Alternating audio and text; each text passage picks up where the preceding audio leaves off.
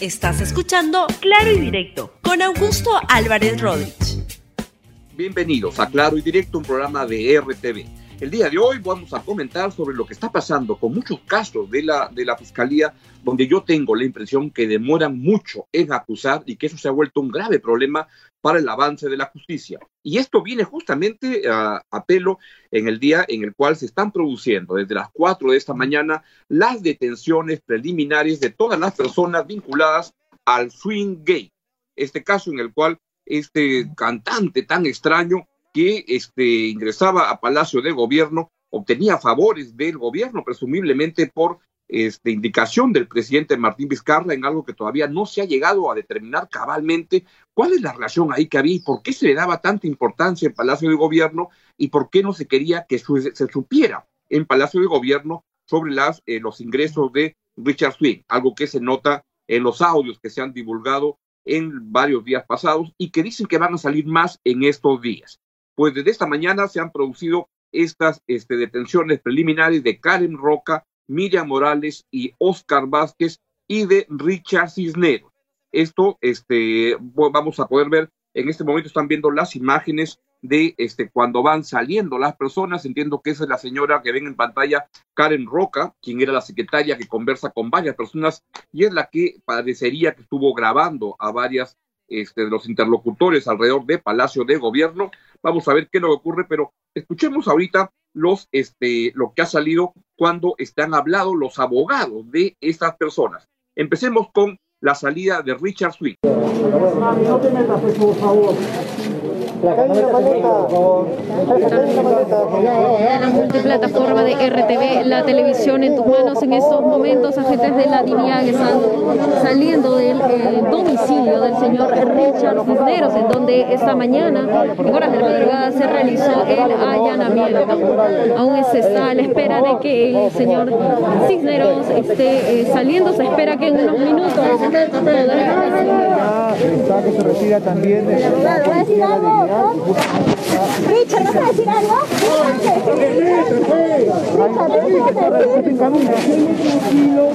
Muy tranquilo y confiado en Dios. Permiso, permiso, permiso.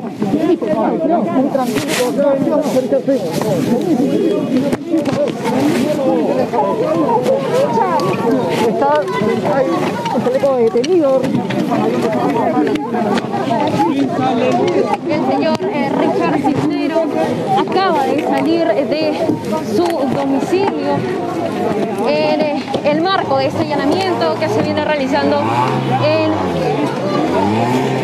su domicilio, así como de él y de 10 funcionarios que están siendo investigados por el caso Swing. Bien, lo que dijo el señor Richard Cisneros, más conocido como Swing, es soy inocente y lo voy a comprobar, todo lo dejo en manos de Dios. Veamos ahora lo que dijo el abogado de la señora Miriam Morales, que es el señor Carlos Rodas. Dice que la detención preliminar es innecesaria y que ella colabora con la fiscalía. Veamos. En ese sentido, nosotros consideramos que este, esta medida resulta simplemente innecesaria. Resulta simple, simple y llanamente innecesaria. Está prevista para personas que rehuyan la justicia, no para una persona que renuncie a su trabajo para evitar eh, suspicacias, no está prevista para una persona que eh, ha solicitado y autorizado el registro de su vivienda, autorizado el levantamiento de sus comunicaciones, autorizado el levantamiento de, su secreto de comunicaciones, de sus correos electrónicos, de sus WhatsApps, de sus emails, etcétera. Entonces, por eso nosotros consideramos que en principio la medida es innecesaria, pero la señora Miriam Morales es respetuosa de todas las decisiones que adopte la Fiscalía.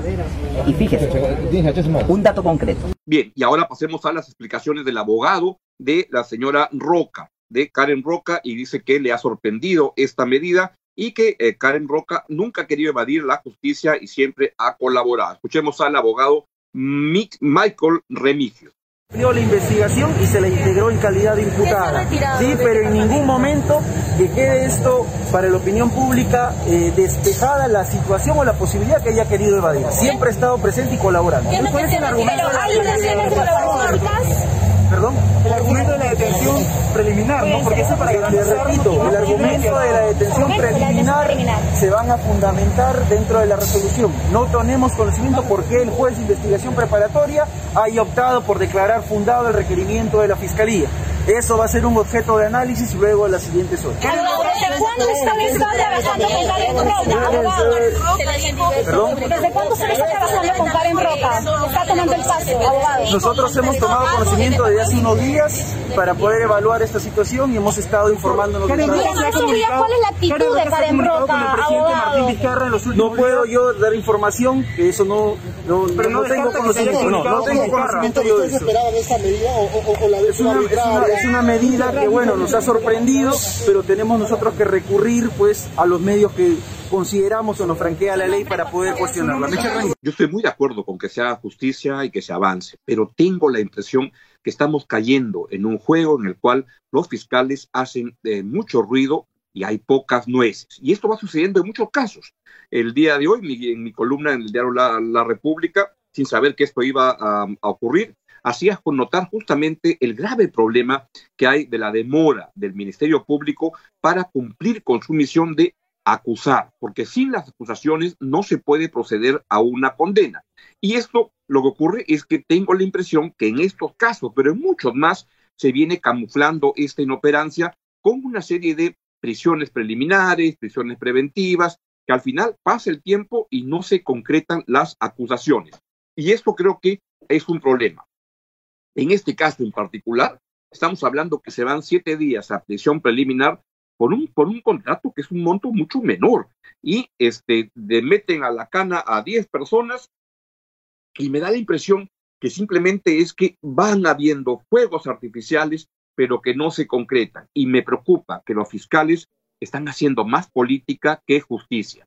Y eso no fue lo que prometió la señora Zoraida Ábalos cuando ingresó a, este, al Ministerio Público en reemplazo del, inefable Pedro Gonzalo Chávarri. Esto ocurrió hace 21 meses, en enero del año 2019. Ahí lo que dijo la señora Ábalos, la fiscal de la Nación, justo cuando empezó su función, dijo que iba a declarar en emergencia el Ministerio Público para recuperar la confianza de la ciudadanía en la institución.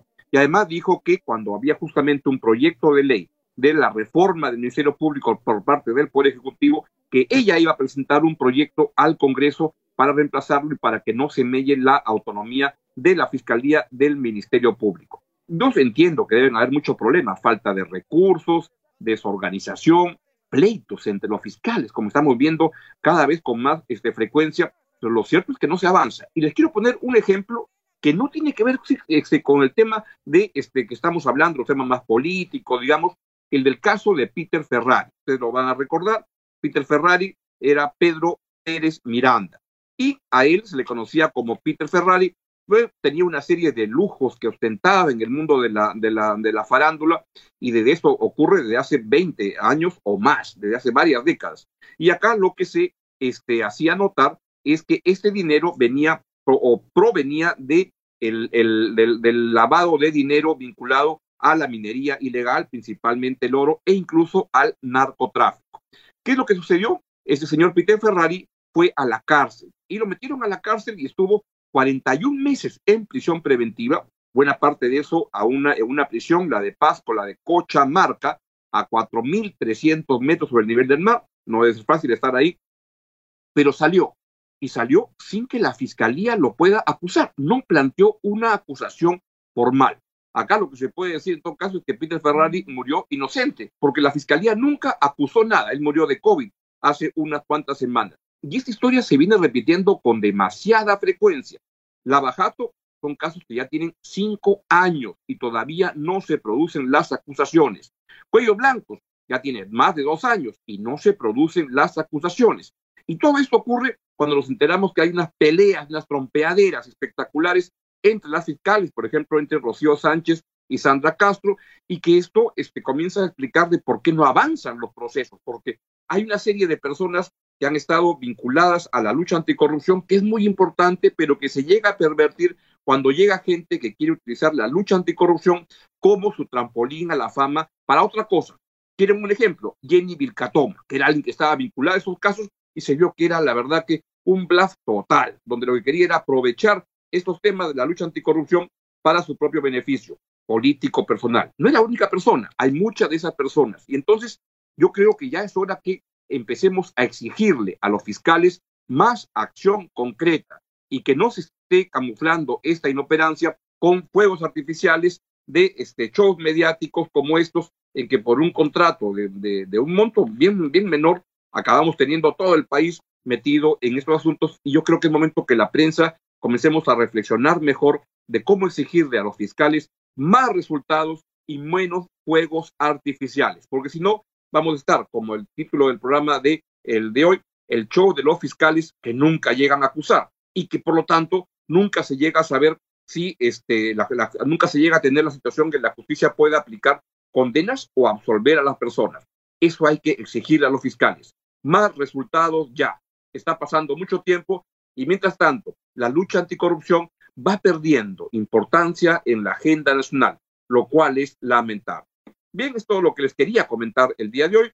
Les deseo un estupendo fin de semana y les recomiendo que se queden con la estupenda programación de RTV. Viene el Libero en RTV, viene el noticiero y toda nuestra programación este, cotidiana. Que tengan un buen fin de semana. Cuídense mucho. Adiós. Gracias por escuchar Claro y Directo con Augusto Álvarez Rodríguez. Suscríbete para que disfrutes más contenidos.